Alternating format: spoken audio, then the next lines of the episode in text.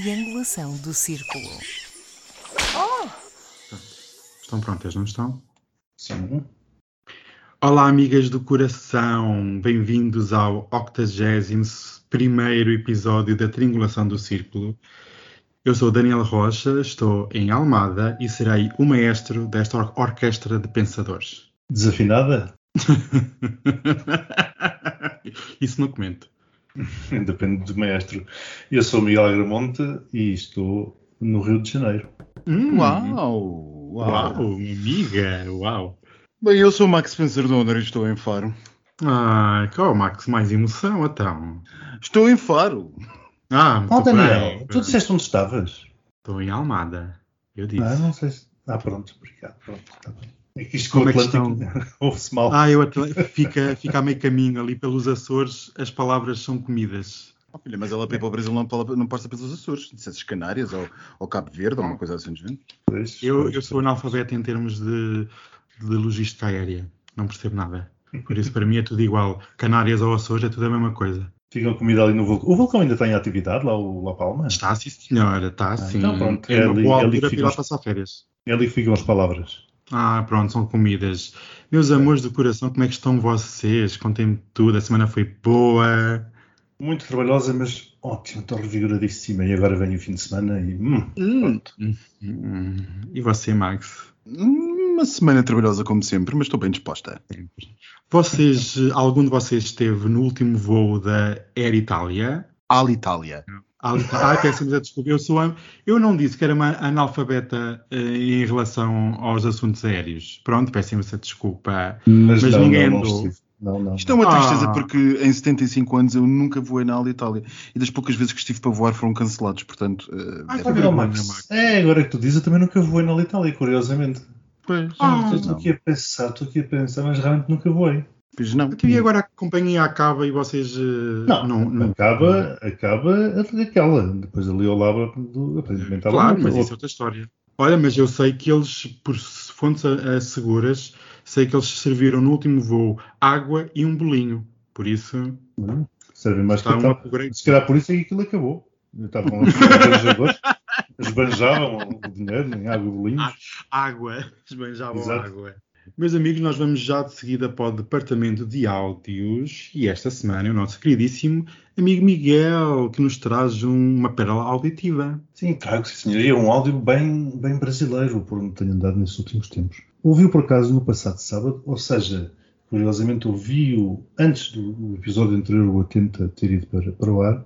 Estava a ver um. Olha, estava a ver a Globo. Estava naquela coisa de, de- de estar com, com som de fundo, liguei na Globo, um canal jornalista, sinal aberto.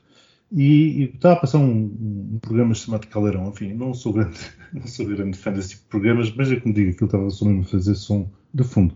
Apesar de, tal como em Portugal, esse tipo de programas têm umas, umas audiências elevadas. E igual não, o meu espanto quando ouço eh, a entrevista, ou, enfim, que vai passar no áudio que vamos ouvir de seguida.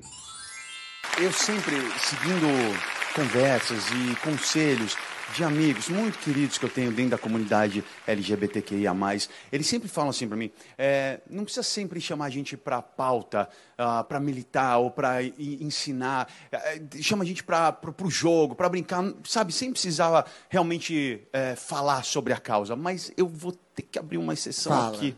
Que que é? Porque é o seguinte, eu tenho muito orgulho de receber você aqui, porque há pouquíssimo tempo você conseguiu um marco. Essa mulher conseguiu ser a primeira trans negra capa da Vogue Noivas. Então. Isso é um. olha como é que eu fico, pelo amor de Deus. Isso é um marco que tem que ser falado. Com certeza. Olha só, estamos falando sobre criação de imaginários. E quando a gente coloca uma mulher trans negra noiva, eu estou noiva assim de verdade, gente, e coloca numa capa, a gente diz para outras mulheres trans, mulheres pretas que estão em casa, que elas também podem casar. O imaginário que a gente conhece de casamento são mulheres brancas sempre casando com seus príncipes. E também nós somos princesas e rainhas. É sobre possibilitar sonhos em realidade. Todas nós temos direito ao amor e direito a trocar esse também tipo de afeto. Não que seja obrigatório se casar, mas a gente também pode. Isso é importante. Bom, então trouxe-vos esta pequena nota. eh, assim que eu ouvi, disse: eu tenho que trazer isto, eu tenho que levar isto para, para a triangulação. porque realmente uh, dá conta do que é a intervenção LGBT no Brasil.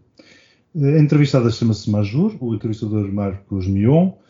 Agora, se calhar, deixava o desafio de refletir uh, com aquilo, de compararmos com aquilo que se passa em Portugal.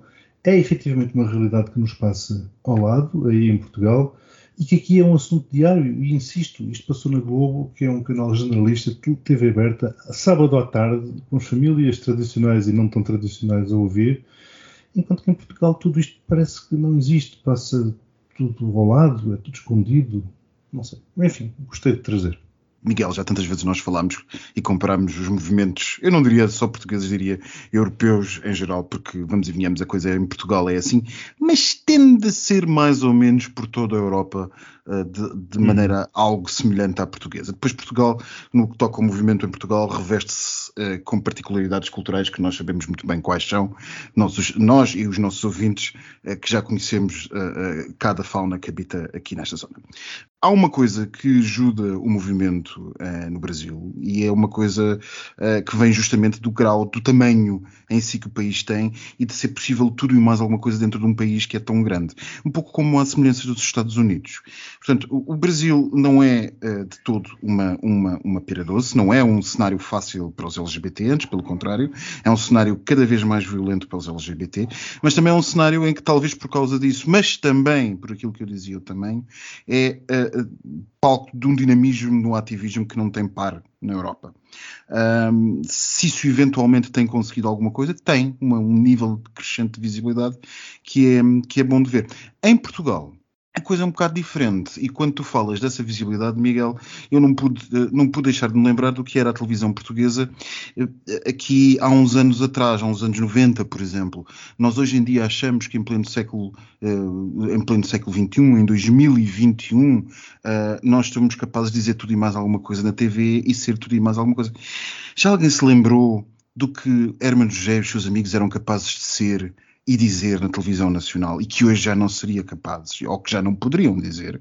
E talvez se lembrarmos deste tipo de coisas tal, e das personagens que criam, tantas personagens arrojadas, coloridas, a desafiar a norma heteronormativa, passo a repetição, uh, uh, e, e, e a, a, chocar o país com imagens e coisas alternativas, um, de repente, isso hoje talvez não fosse possível. Isto quer dizer alguma coisa do que a sociedade portuguesa se tornou. Eu não diria mais conservadora, mas mais uh, uh, menos permeável a ser uh, modulável, mais como uma serpente dentro de um, de um, túnel que não pode subir nem descer demasiado.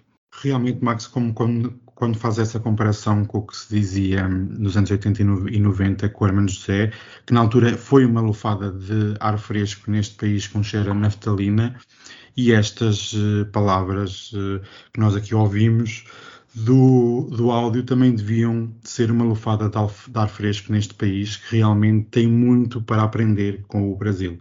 Um beijinho muito grande para o Brasil que eu tanto adoro. E agora, amigos, é tempo de entrarmos num túnel profundo e úmido, que são os temas mais marcantes desta semana que agora finaliza. Estão preparadas para um banho de pontos? Ah, vamos lá, vamos lá ver se, os pontos são assim tantos quanto destas. Esta semana assistimos à Assembleia Parlamentar da NATO, que decorreu a primeira vez em Lisboa. Dos diversos temas que estiveram a discussão, eh, pouco ou nada se falou da nossa queridíssima Bielorrússia. Apesar de estar esquecido no panorama nacional e europeu, não acabou os protestos e as confusões no país. No, e nos últimos dias assistimos a uma sofisticada, uh, a um upgrade dos ataques perpetuados pela oposição ao regime, uh, desde logo ciberataques, e na quarta-feira tivemos um ataque por drone a um complexo policial perto de Minsk. Isto, apesar de, não, de ser mais do que um, um, ataque simbólico, é uma clara sofisticação na resistência que parece desaparecida dos telejornais, como aqui eu estava a dizer. E este tema, que não foi debatido na Assembleia da NATO, eh, vocês acreditam que a aliança militar estará a ajudar a resistência na Bielorrússia e nós, como europeus, estaremos realmente empenhados em derrubar o regime de Lukashenko?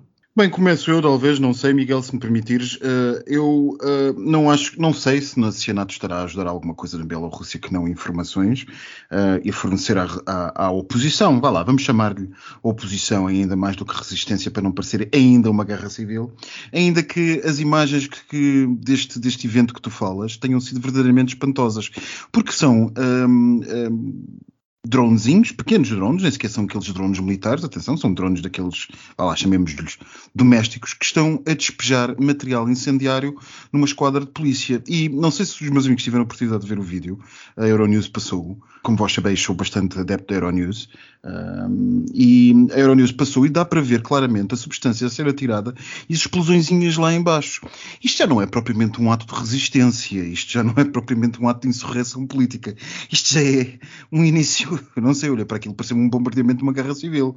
Uh, uh, uh, não, mas é verdade, o nível de é verdade, é. o nível de sofisticação e a capacidade de impor ao adversário danos visíveis, marcantes, visíveis para redes sociais, por exemplo, e visíveis na rua, quando mais não seja, porque um, um posto de, de, polícia de intervenção, aquelas ou morra, uma, uma coisa assim da, da Bielorrússia que nós vimos nas revoltas da Bielorrússia fazerem toda a espécie de ataques aos direitos humanos mais básicos, uh, estar a arder no meio da rua, naturalmente que as pessoas, toda a vizinhança numa ditadura percebe que há uma instabilidade criada.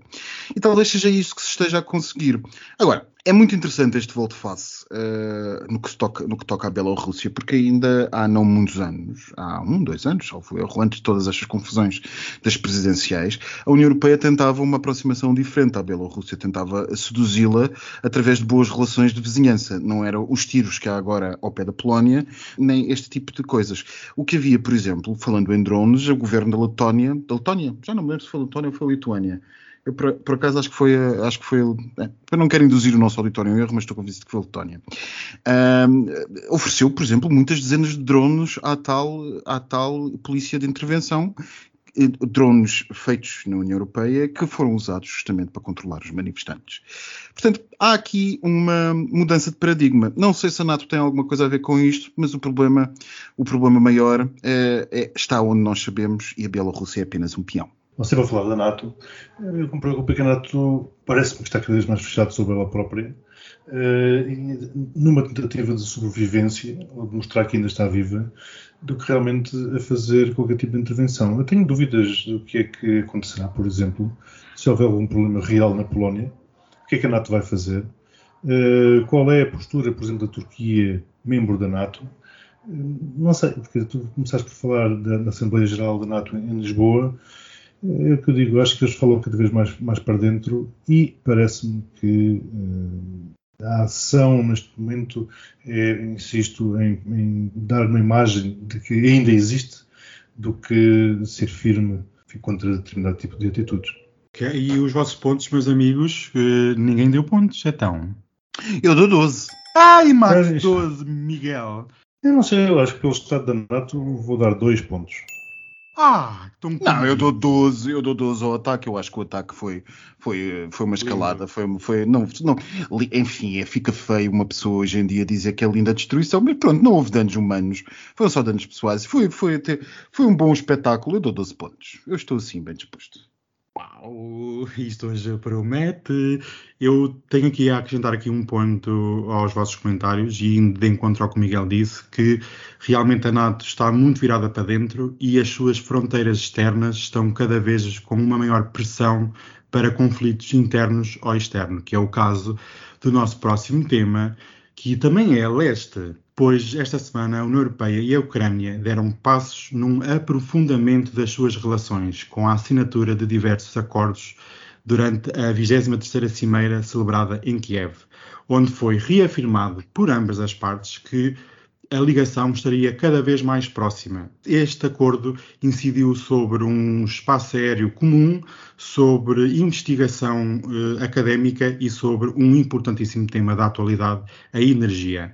E durante esta conferência de imprensa, a von der Leyen, presidente da Comissão Europeia, adiantou que a União Europeia está a estudar vários cenários para garantir o fornecimento de gás à Ucrânia face às entregas muito baixas da Gazprom, que é a empresa russa, E diz a Presidente que uh, está a equacionar uh, um fluxo desde a Eslováquia, através de um gasoduto adicional, que irá fornecer o gás natural e também estão a pensar em armazenamento de gás comum entre a Ucrânia e a União Europeia.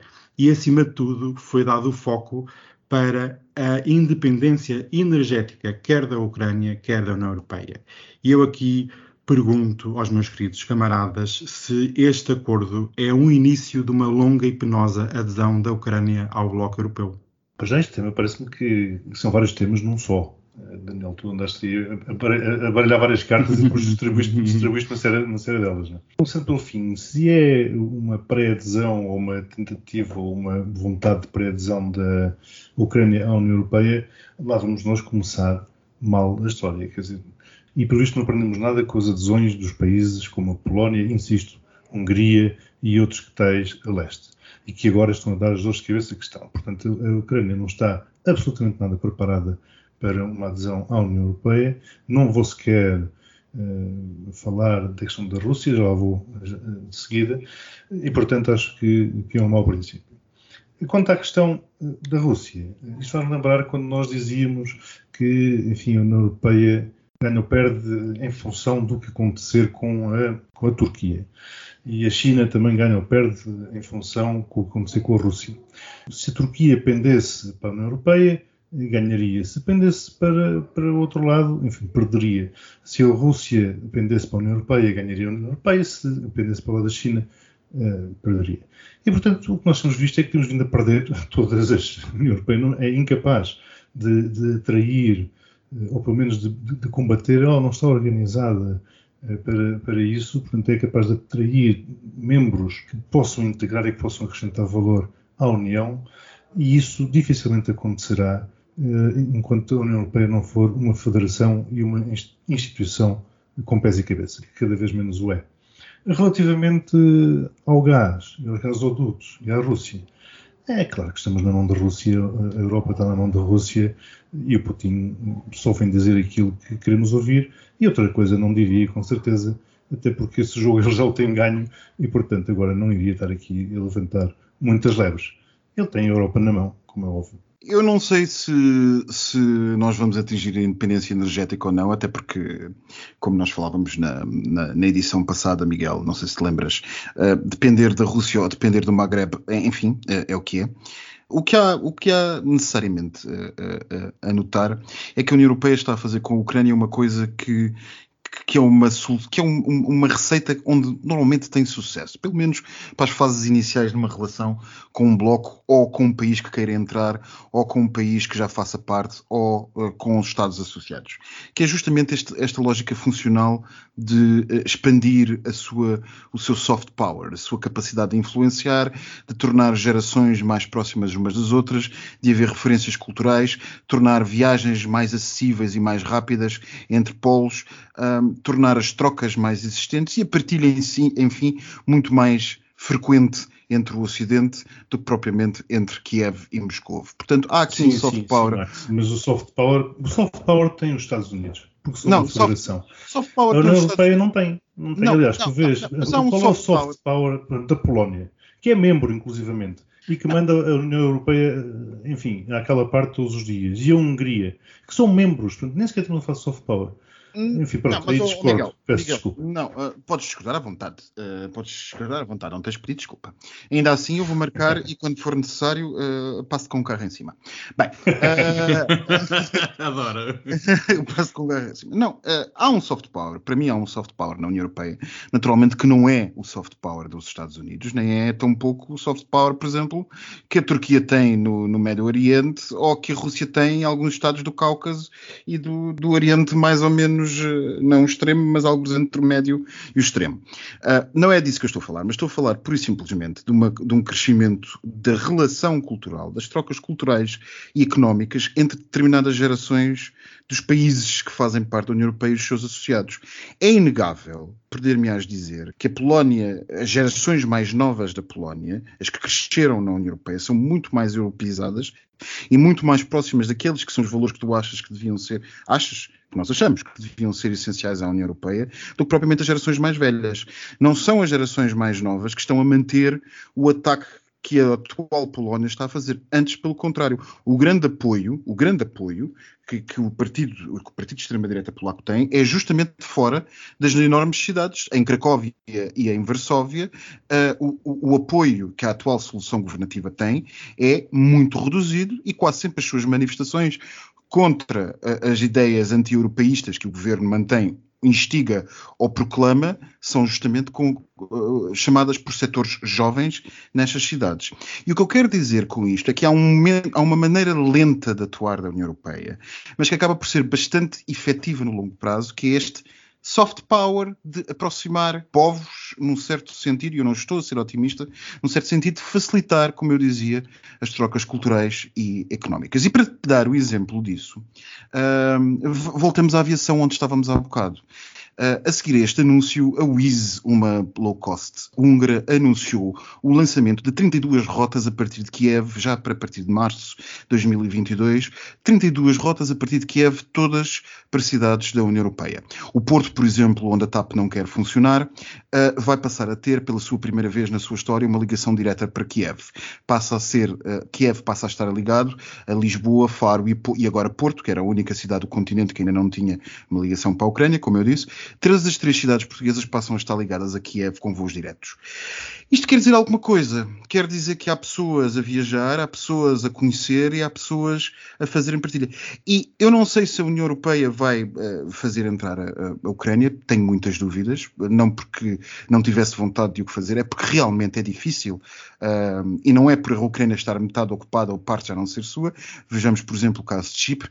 É mais porque uh, abria-se uma caixa de Pandora de imprevisíveis consequências e, sinceramente, eu não sei se muitos dos países membros da União Europeia, sobretudo aqueles que estão no centro e a leste da Europa, estarão para aí virados para, essa, para, para essas potenciais consequências. Portanto, eu dou 12 pontos a isto. Ah, e os teus pontos, Miguel? Ah, vou, vou, vou, continuar pelos dois pontos. Ai meu Deus do céu, Miguel, o que é que se disse, é algum... disse, quando tu passaste o menu para esta semana, eu perguntei logo se isto era para ser tudo corrida a zeros. Portanto, estou-me a resfriar, não estou a ir ao zero. Pronto, ok, certo. Mas de crise a leste passamos para uma crise global, que é mais uma vez o tema da crise energética, que já foi aqui debatido neste podcast. A subida dos preços da eletricidade no mercado ibérico leva a que Portugal e Espanha registrem neste, neste momento os valores mais altos em toda a União Europeia. E na primeira metade do mês de outubro, Portugal alcançou o primeiro lugar com os preços mais altos. Na sexta-feira, assistimos a um governo a ceder às queixas das associações empresariais, baixando o preço da eletricidade para janeiro de 2022, e a própria União Europeia incentivou os Estados a criarem medidas de apoio à população e às empresas devido à escalada do preço da energia. Meus amigos, este aumento do preço da energia, da comida e de outros tantos setores que têm sofrido com estes aumentos, serão estes os ingredientes para um levantamento popular em território europeu? Estamos no fio da navalha, como dizia o Max em off sobre o Reino Unido? No, no fio da navalha andamos há, há, muito tempo e a crise energética é uma crise que não é exclusiva de Portugal, muito menos da Europa. Aliás, aqui no Brasil, o que toda a gente se queixa é dos preços dos combustíveis que andam a bater recordes eh, dia após dia. E estamos a falar de um país produtor de petróleo, entre outros combustíveis, como por exemplo o álcool para, para os automóveis. A crise energética é algo que se esperava já há muitos anos eh, vir a acontecer.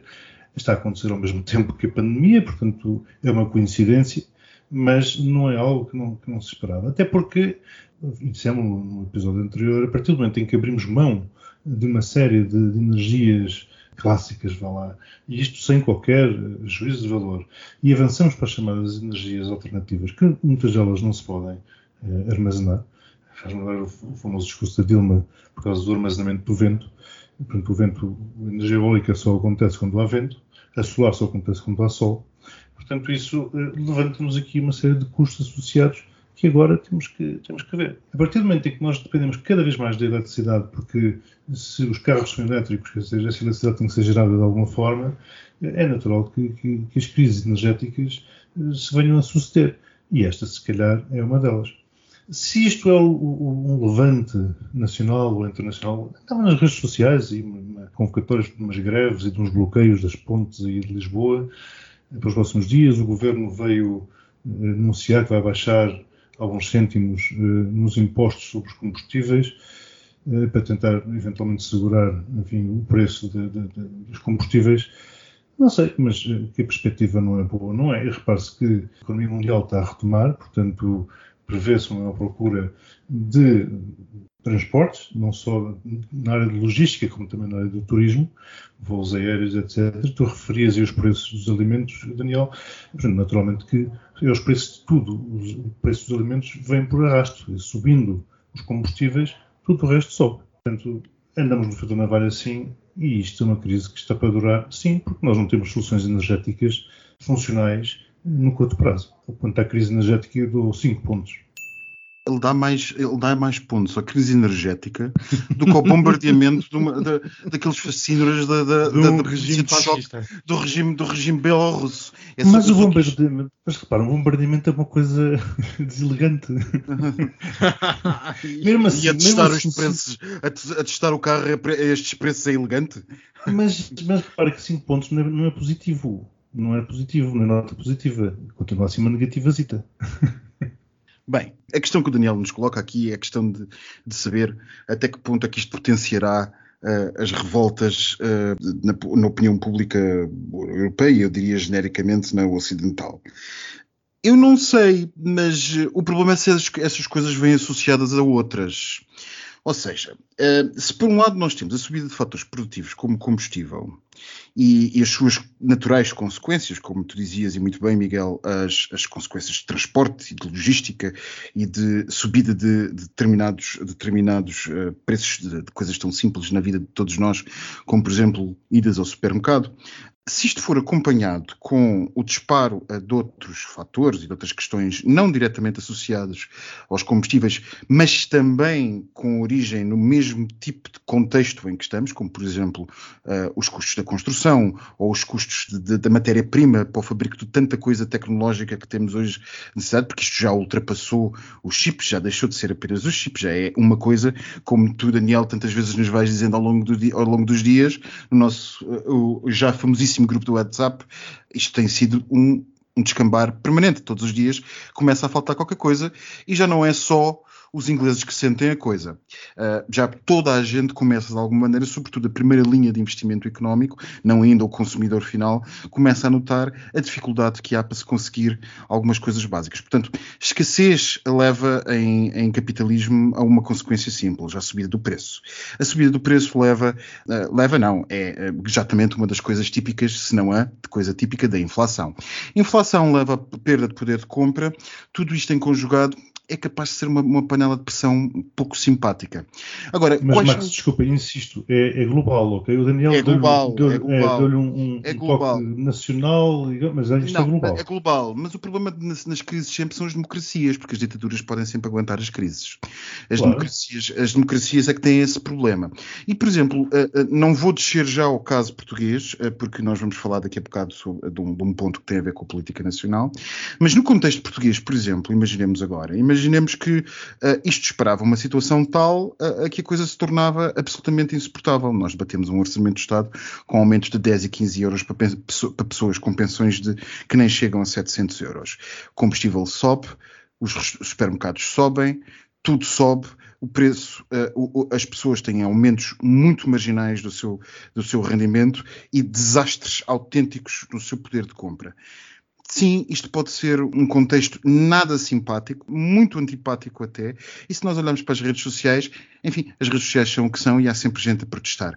Mas há um burburar, um, um, um borbulhar, aliás, um burburinho de fundo nas redes sociais que não fosse a falta de capacidade, e uma vez mais descendo ao exemplo português, a falta de capacidade dos portugueses para se organizarem e fazerem qualquer coisa de, de sério que não a dizer, olha, esta sexta-feira não vou pôr combustível, está bem, porque eles são maus e estão-me a cobrar demais. Pronto, como se, as, como se as petrolíferas quisessem saber disso. Se fosse isto melhor organizado e fosse isto mais sistémico, mais profundo, mais, mais transversal à sociedade, e sim nós teríamos um problema muito, muito, muito grande uh, na Europa e em particular nos sítios com dívidas públicas mais elevadas e com rendimentos mais, uh, mais marginalmente mais baixos. Será que o Trampinha não vai, não vai cavalgar, cavalgar isto? Pois é claro, e aí chegados, aí chegados quem estiver nas oposições e quem jogar papéis, papéis absolutamente uh, mais, vá lá, quem jogar papéis mais populistas, uh, naturalmente estará uh, no ponto essencial para cavalgar este descontentamento. O descontentamento é sempre uh, amigo de quem está nas oposições, sobretudo se nas oposições estiverem populistas, seja à direita, seja à esquerda. E depois entramos na parte em que os de esquerda, os de esquerda não, desculpem, os de direita, a mim parecem-me francamente mais perigosos. Atenção, iniciativa liberal que ainda nos esteja a ouvir, podem mandar o vosso hate mail para darkroom.triangulação.pt. Triangulação. Max? Tem Pontos, eu, Sim. enfim, eu acho que as consequências, isto é um- uma coisa difícil de dar pontos, porque o, o teu tema é eh, o efeito eh, nas revoltas populares da subida dos combustíveis. Ora, eu não vou dar 12 pontos a isto, não é? Ah, portanto, eu vou seguir a minha linha típica nestas coisas, que é o neutral 6. Muito bem.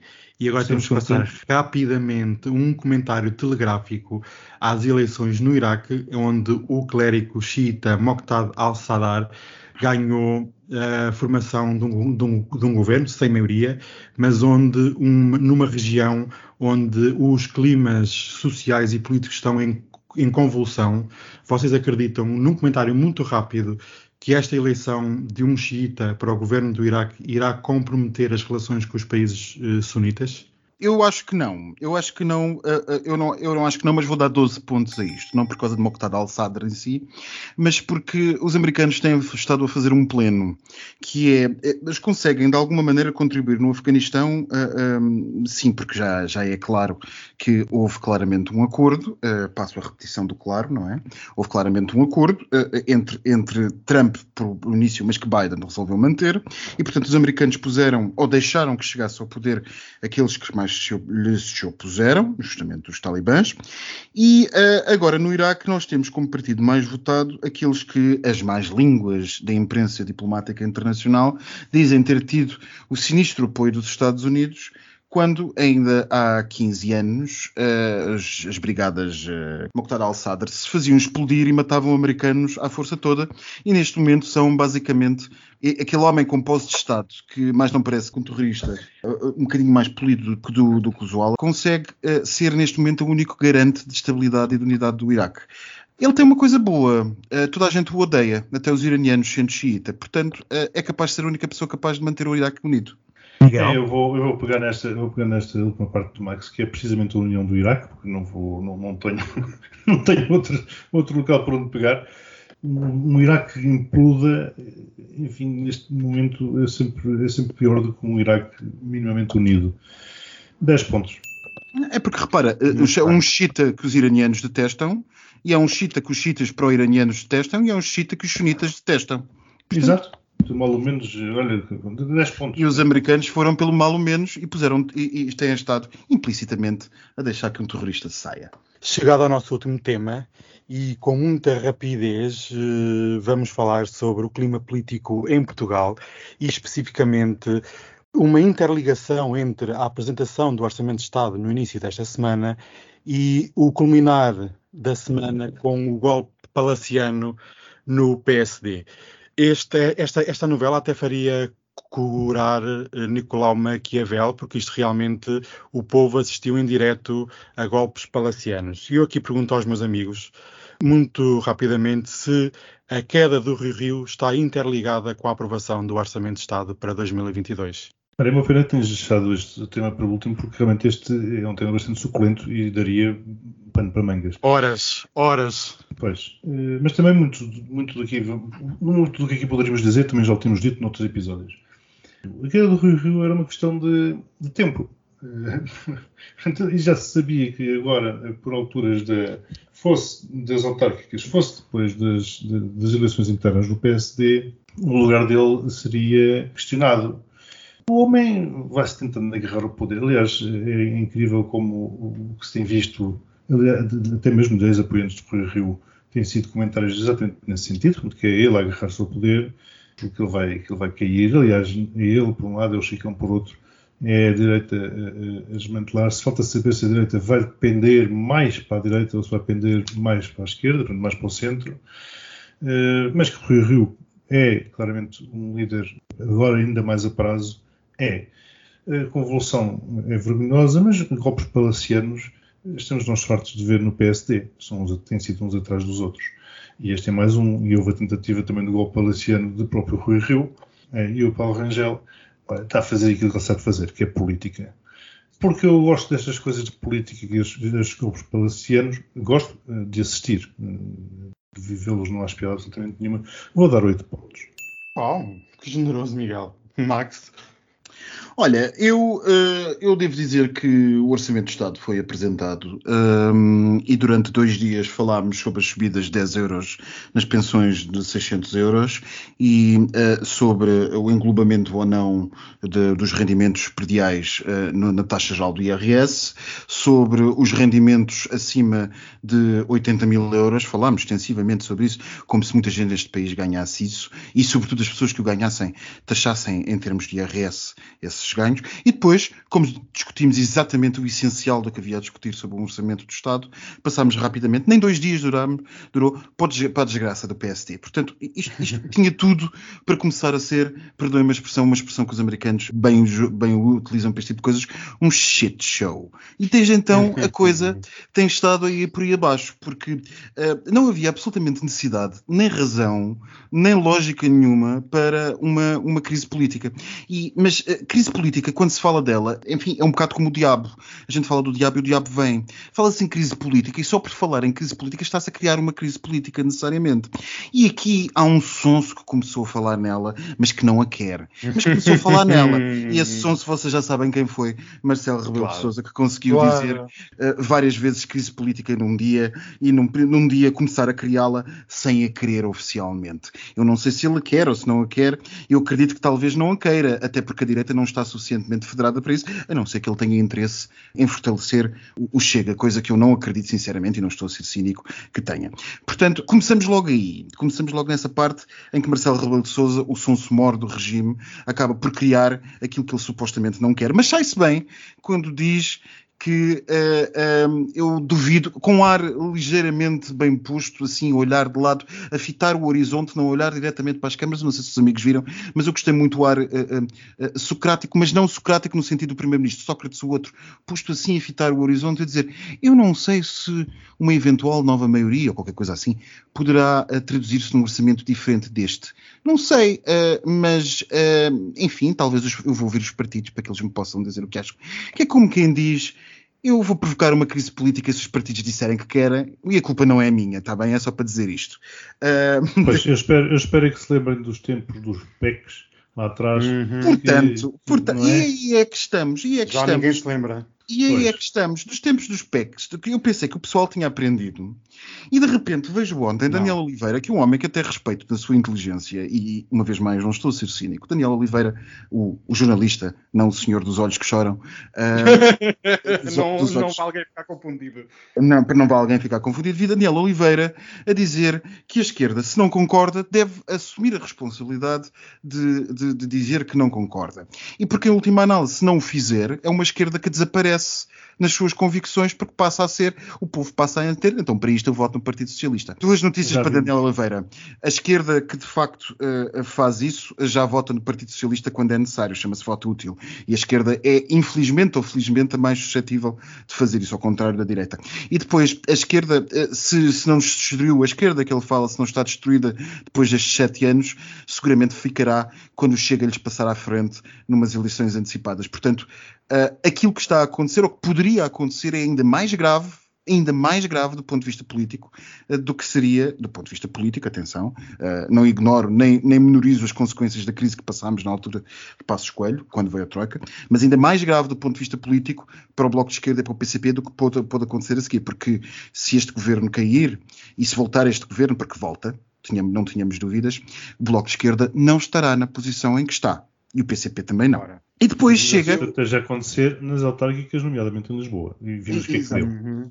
E depois uh, chegamos uh, ao outro, a outra parte do shit show, que é a direita portuguesa, que é Melo no CDS. Uh, uh, portanto, a atacar o Chicão. Que, sinceramente, nós passamos do Chicão, que é uma ignobilidade política, para Melo, que basicamente será o plano B do Chega, com ar um bocadinho mais tio em vez de ser mais, menos, eh, menos, eh, menos aquela coisa traulitéria que diz aquelas coisas que a gente não gosta, menos brueiro. menos brueiro, vai dizer as mesmas coisas, mas com ar ligeiramente mais tio. Portanto, vai ser um, uma, uma série B do Chega, e como eu já disse aqui várias vezes, para fascista mais vale o original. Depois Rangel, uh, sinceramente, Rangel, amiga, eu não estou a ver Rangel a ser aquele homem que vai fazer levantar uh, todo um povo descontente com o Partido Socialista e perseguiu-o qual timoneiro para a nova revolução da direita. Não, não estou a ver. Eu acho tudo isto maravilhoso, é tudo uma desgraça inacabável, eu vou dar 12 pontos. 12, 12, 24, mais 6, 30. 30, 40, 54 pontos do lado do Max. Meu Deus. Sim. Meu Deus, isto parece o que é que se passa, Max. 24 do lado do Miguel. E 24 do lado do Miguel, exatamente. O Miguel pontos. apanhou a doença. Sim, mas 78 pontos. Isto é um absurdo. Isto é muito ponto. 78 pontos. A culpa é do Max. É verdade. Eu disse-vos que estava bem disposto hoje. Meu Deus, então tenho que apanhar assim mais vezes o Dr. Max bem disposto. O postigo de Daniel. Aqui estamos nós para mais uma jorrada de escárnio e maldizer, amigas, preparadas para uma chuva cristalina. Sim, sim.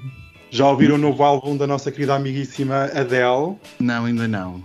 E é amicíssimo. Não! How dare you, Max? How dare you, Miguel? Como é que vocês podem... Desculpem lá. Quem não ouviu tem que ser excomungado, porque gay que é gay já ouviu a música nova da, da sua dona Adele.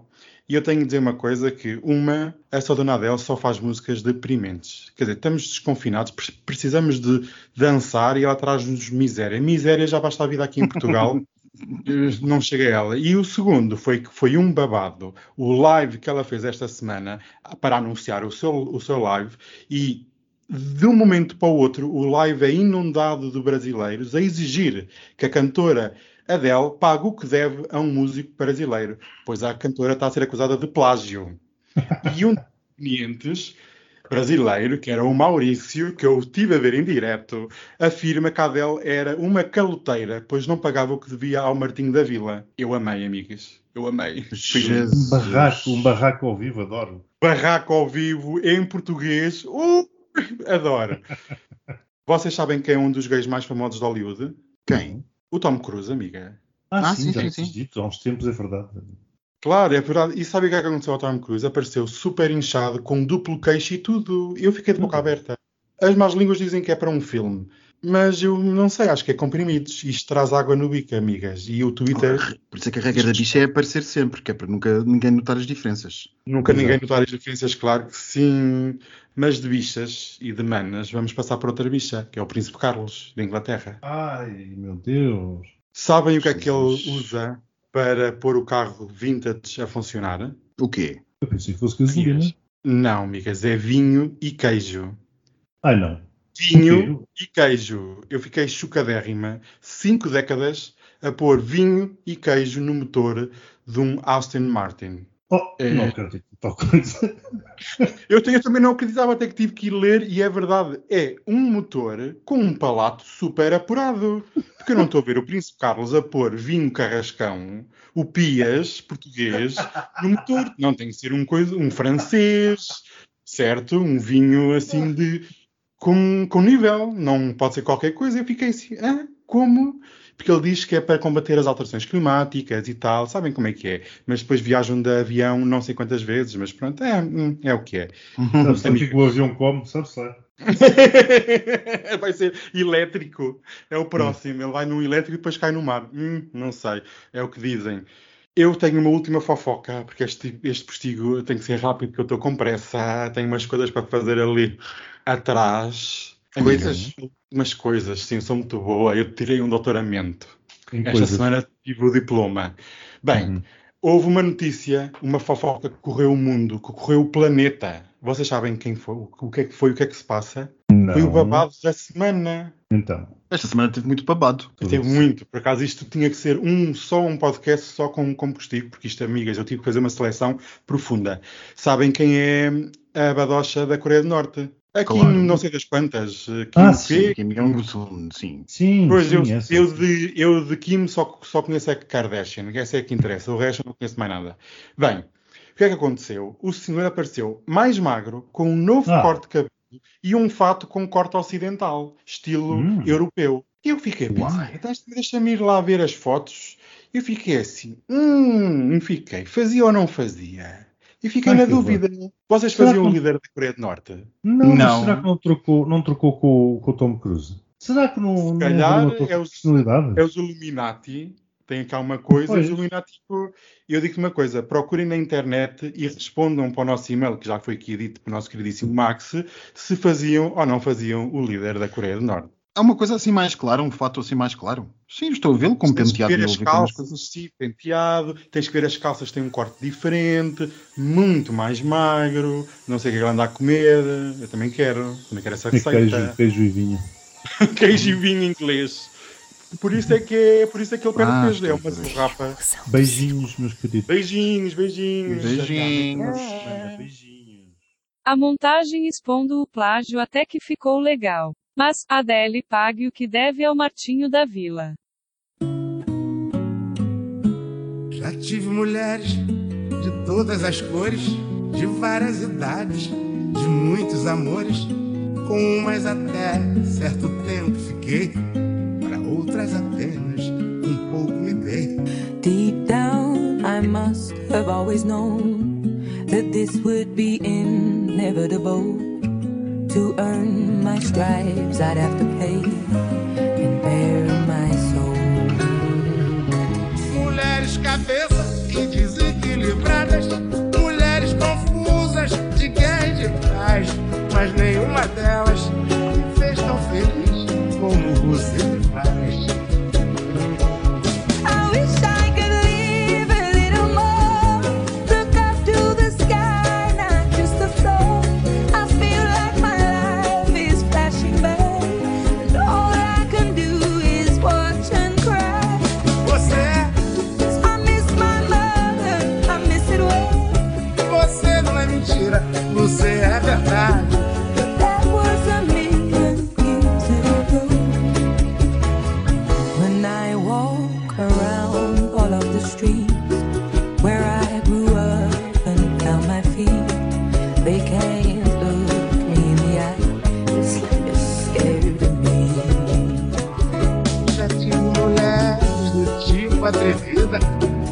acanhada, do tipo vivida, casada carente, solteira feliz. Já tive donzela e até meretriz. Mulheres cabeças e desequilibradas, mulheres confusas de guerra e de paz, mas nenhuma delas me fez tão feliz como você me faz. I try to think things to say, like a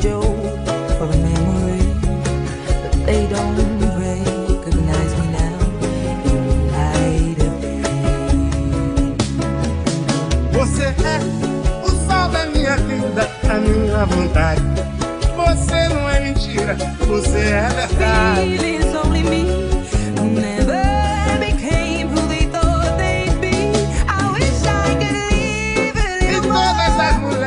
A felicidade foi começando bem, mas tudo teve um fim.